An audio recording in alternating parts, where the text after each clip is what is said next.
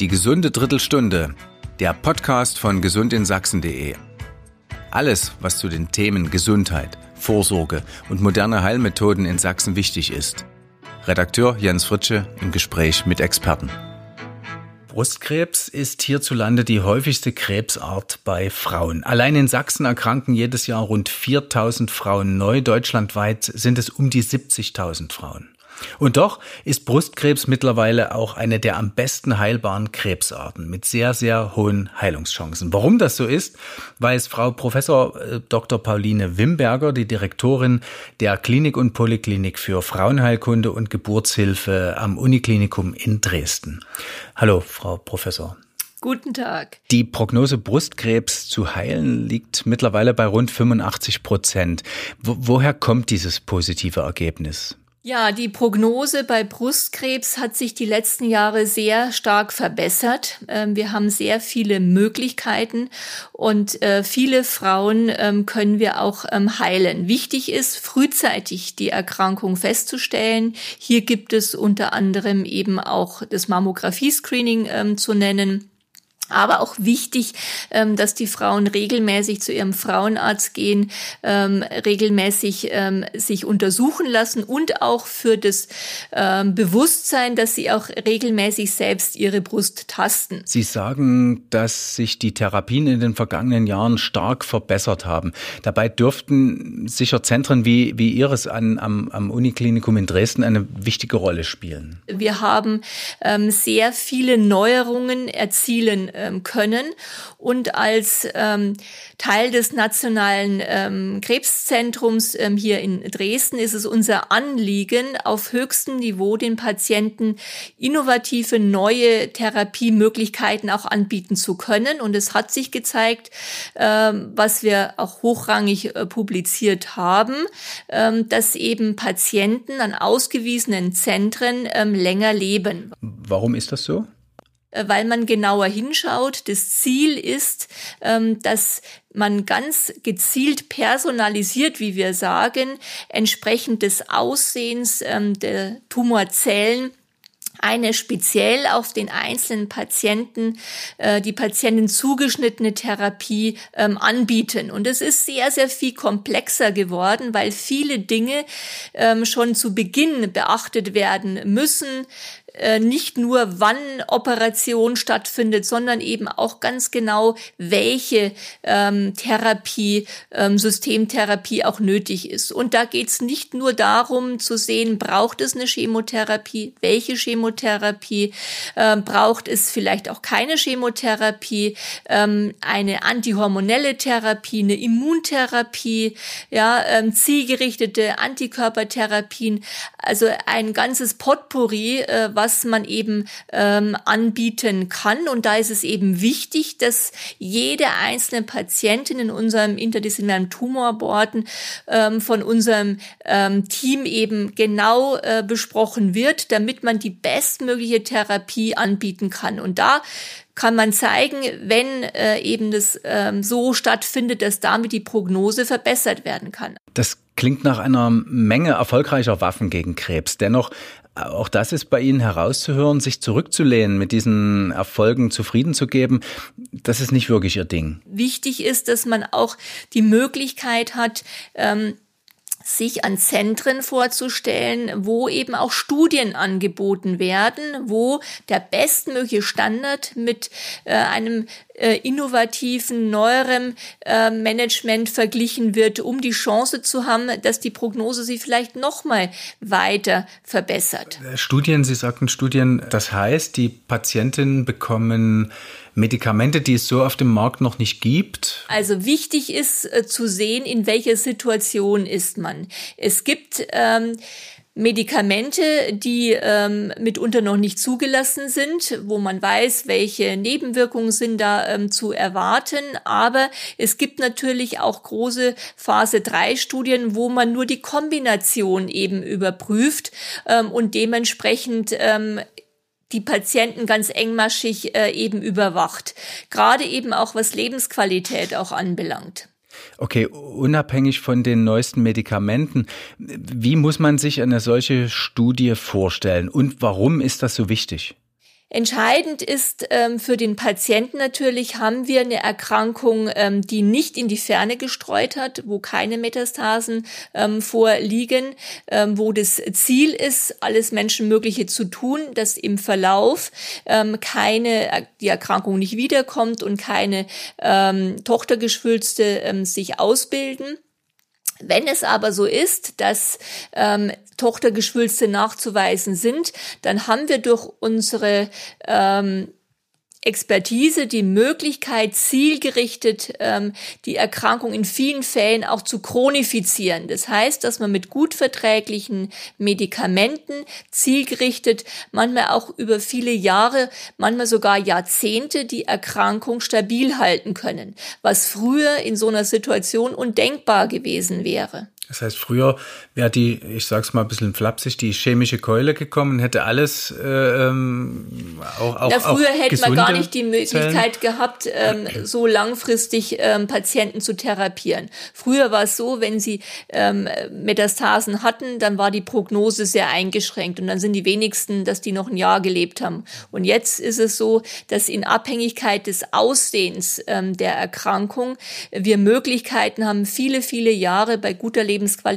ähm, eine Chronifizierung der Erkrankung auch ähm, hinzubekommen.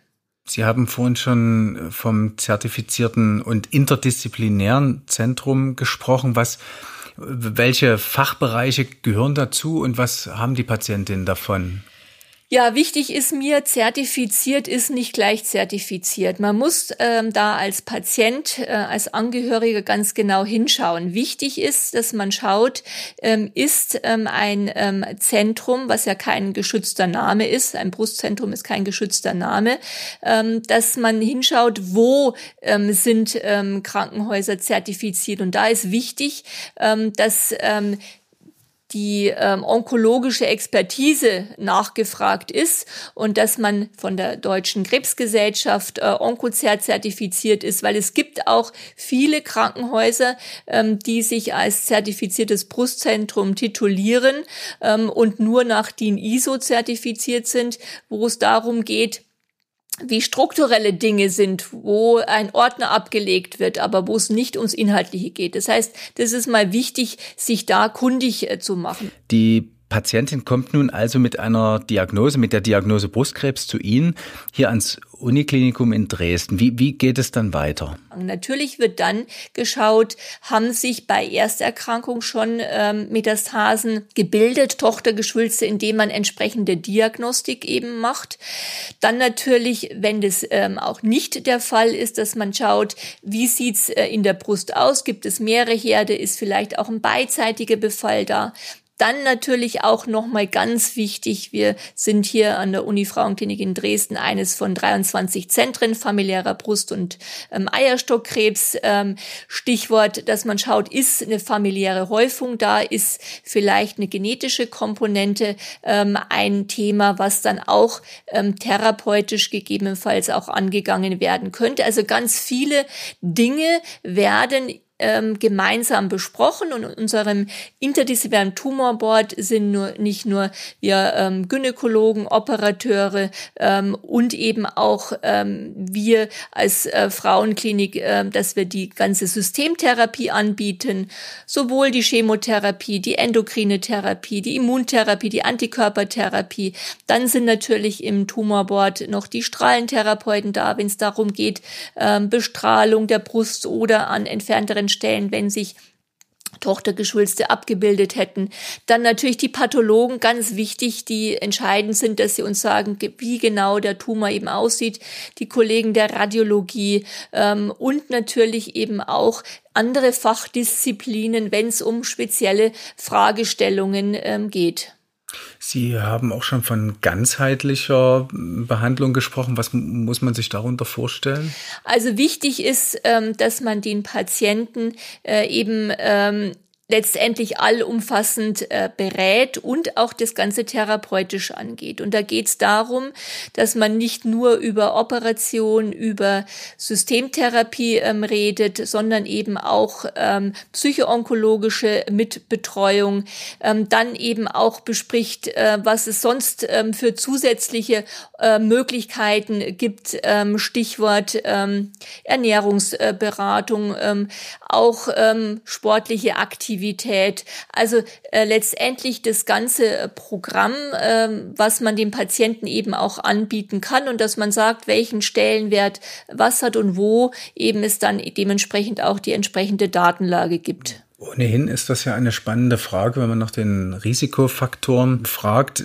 Für Laien klingt das vielleicht eigenwillig, dass Übergewicht, äh, falsche Ernährung, Bewegungsmangel zu Krebs führen können. Ja, es gibt natürlich eine Vielzahl an Risikofaktoren äh, bei äh, Brustkrebs bekanntermaßen. Und klar gehört eben auch unter anderem Übergewicht dazu. Aber man muss natürlich auch sagen, Patienten, die sich vorbildlichst ähm, verhalten, halten, sowohl äh, was Ernährung und auch sportliche Aktivität anbelangt, ja, ähm, können eben auch Brustkrebs ähm, erhalten. Ähm, und dementsprechend, wenn man äh, im Hinterkopf hat, jede, circa jede achte Frau, ähm, betrifft, das kann man sich das Ganze natürlich auch ähm, vorstellen.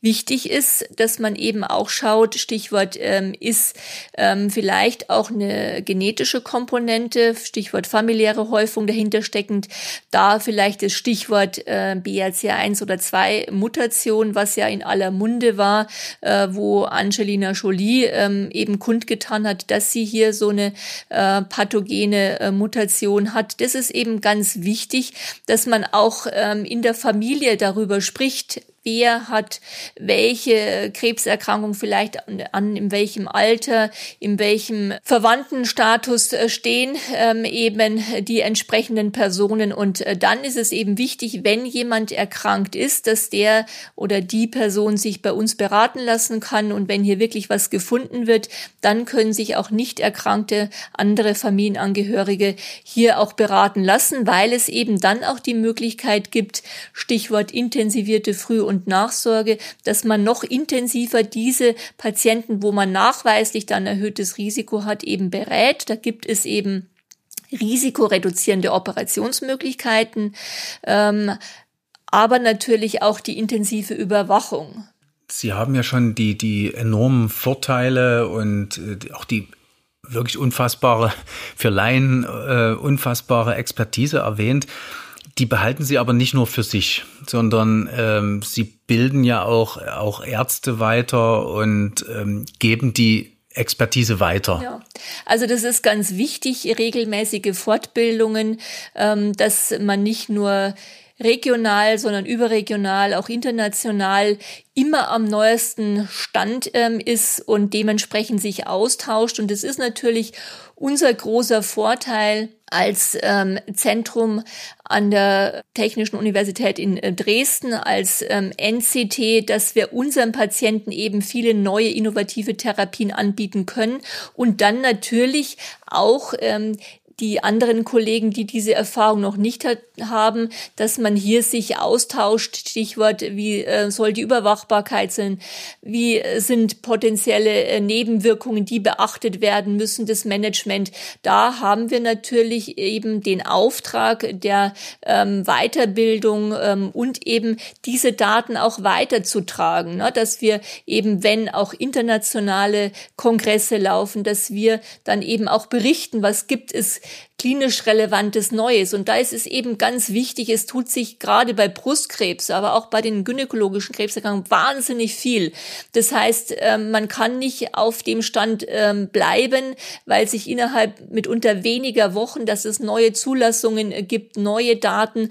Und die sollte man natürlich dann seinen Patienten nicht vorenthalten. Und da muss man sich immer wieder auch fort- und weiterbilden und Engagement zeigen Das ist natürlich auch kein Selbstläufer und da bin ich froh, ähm, dass ich ähm, hier ein äh, tolles Team auch in meinem Team habe, wo ich viele ähm, engagierte junge Kolleginnen und Kollegen habe, damit man gemeinsam vorankommt. Ja, weil nur wenn man eben auch es lebt, ja, und diese neuen Substanzen auch verabreicht und Erfahrung gemeinsam äh, sammelt, ja, nur so kommen wir eben voran und wir können eben dankbar sein, dass eben so viele Patienten Patienten auch äh, bewusst ähm, an Studien auch äh, teilnehmen wollen, um schon frühzeitiger an ähm, auch neue, ähm, sehr vielversprechende Substanzen ähm, zu kommen. Und gerade wenn man so äh, Revue passieren lässt, ähm, die letzten Monate, was sich da wirklich ein Quantensprung getan hat und die Patienten ähm, merken das auch, ne, wenn sie ähm, gesagt bekommen, ja, sie kriegen ein Medikament, was ganz neu ähm, ist, äh, wo, was erst neu zugelassen ähm, ist, ja, ähm, dass sie dann eben auch noch mal mehr auch bei der Stange bleiben, weil wichtig ähm, ist natürlich auch, ähm, dass der ganzheitliche Ansatz wieder, ja, dass nicht nur wir ähm, Ärztinnen, Ärzte, Pflegekräfte, ähm, ähm, Dokumentationskräfte sagen, ja, das ist was Tolles, ähm, das sollte man eben machen, sondern der Patient muss mitgenommen werden, ja, ähm, dass man sagt, ja, ähm, das wird mir gut tun ähm, und ähm, ja, wichtig ist auch, ähm, dass die Patienten so wenig wie irgend möglich an ihre Erkrankung denken und abgesehen von der kurzen Zeit Zeit, äh, wo sie häufig eben auch nur ambulant ähm, hier sind, äh, dann ihrem ganz normalen Lebensalltag nachgehen können. Wie wichtig ist ähm, der Mut des Patienten oder der Patientin für die Heilung? Wichtig ähm, ist, ähm, das Mitkämpfen. Ich würde nicht äh, sagen äh, Mut, sondern die Einstellung zu sagen, ja, ich kämpfe, ich werde wieder ähm, gesund. Ja, ähm, die innere Einstellung, das positive Denken, ähm, das ist extrem entscheidend und äh, kann im übertragenen Sinne Berge versetzen.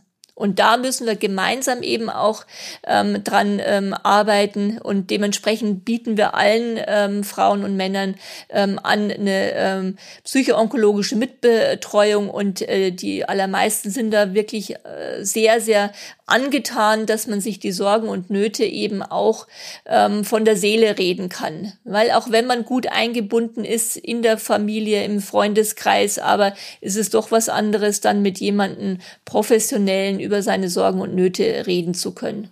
Sie haben es gerade schon angesprochen. Frauen sind natürlich ähm, sehr, sehr äh, betroffen, aber auch Männer können Brustkrebs mhm. bekommen.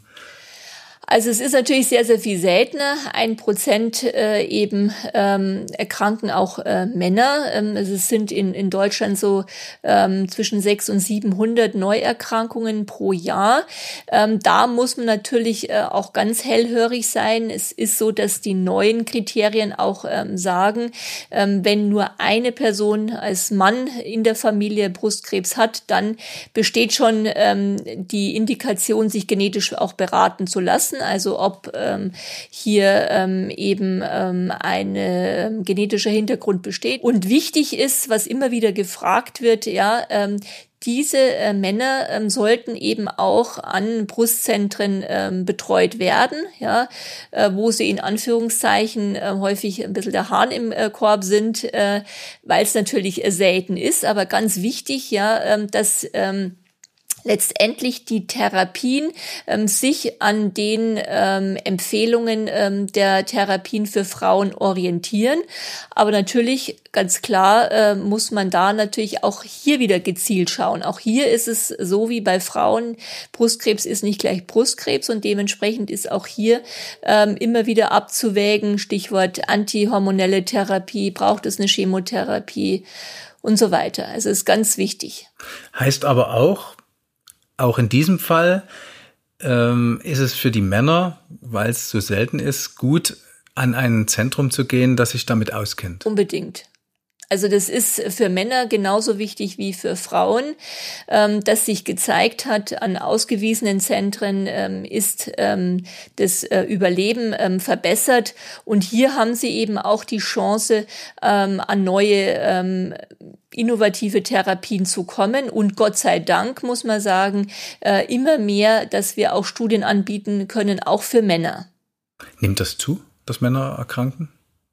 Na, es ist relativ stabil ähm, geblieben. Ja. Kann man mit Fragen oder Sorgen direkt zu Ihnen kommen oder wie ist der Weg zu Ihnen? Ja, also es ist so, dass typischerweise ähm, sich ähm, Frauen bei uns vorstellen, ähm, wenn der Verdacht besteht auf eine Brustkrebserkrankung. Ähm, viele Frauen kommen natürlich auch, wo die Diagnose per Stanze schon gestellt ist. Ähm, Stanze heißt? Ähm, Stanze heißt, dass heutzutage typischerweise, wenn eine Auffälligkeit, ein Knoten beispielsweise in der Brust festgestellt wird, ähm, dass dann also eine kleine Stanzbiopsie mit einer lokalen Betäubung durchgeführt wird, wo mehrere kleine Stanzzylinder entnommen werden in lokaler Betäubung. Und das ist der große Vorteil, ähm, dass man dann schon weiß, ja, es besteht eine Brustkrebserkrankung. Ja, dass die Patienten dann eben sich, wenn die Diagnose gestellt wird, dann äh, in Ruhe äh, an einem ausgewiesenen Zentrum vorstellen können. Und anders als bei anderen Krebserkrankungen, wo man ähm, häufig erst eine OP, äh, eine Operation durchführen muss und dann erst im Nachhinein sagen kann, ja, wir haben Krebs festgestellt, wie es beispielsweise bei Eierstockkrebs der Fall ist. Aber hier beim Brustkrebs ist es typischerweise so, dass man schon mit einer kleinen ähm, äh, Stanzzylinder äh, eben schon äh, die Diagnose gestellt bekommt und auch all diese Marker ähm, Stichwort Hormonrezeptor, Status Wachstumshormonrezeptor. Ähm, äh, ähm, also, dass man all diese wichtigen Marker, die entscheidend sind für die weitere Therapie, ähm, schon zu Beginn hat. Und dann ist es wichtig, dass man nicht sagt, ganz schnell, schnell, sondern dass man sich wirklich an einem ausgewiesenen Zentrum vorstellt, dass man genau hinschaut, welche Art von Krebserkrankung liegt vor, um eben entscheiden zu können, was in welcher Reihenfolge das Bestmögliche ist, damit man die bestmöglichen Chancen hat, ähm, dass man auch langfristig geheilt werden kann. Das heißt, ich habe freie Zentrumswahl sozusagen. Ja, als Patient hat man freie Zentrumswahl ähm, und äh, Sie können sich immer auch ähm, eine Zweitmeinung ähm, auch ähm, einholen. Also als Patient kann man äh, eben sich ähm, aussuchen, welchen ähm, Arzt, welches äh, Klinikum äh, man ansteuert. Und das ist eben wichtig. Äh, wenn man eine Krebserkrankung hat, ist es ja in Anführungszeichen kein Schnupfen.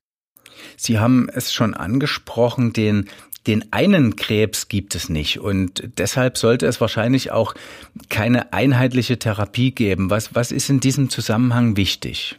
Ja, dass jeder einzelne Patient ganz individuell gesehen wird und ganz genau geschaut wird, was ist für diese Patientin, diesen Patient das derzeit Bestmögliche. Vielen Dank, Frau Professor Wimberger, für das spannende und äh, doch mutmachende auch Gespräch.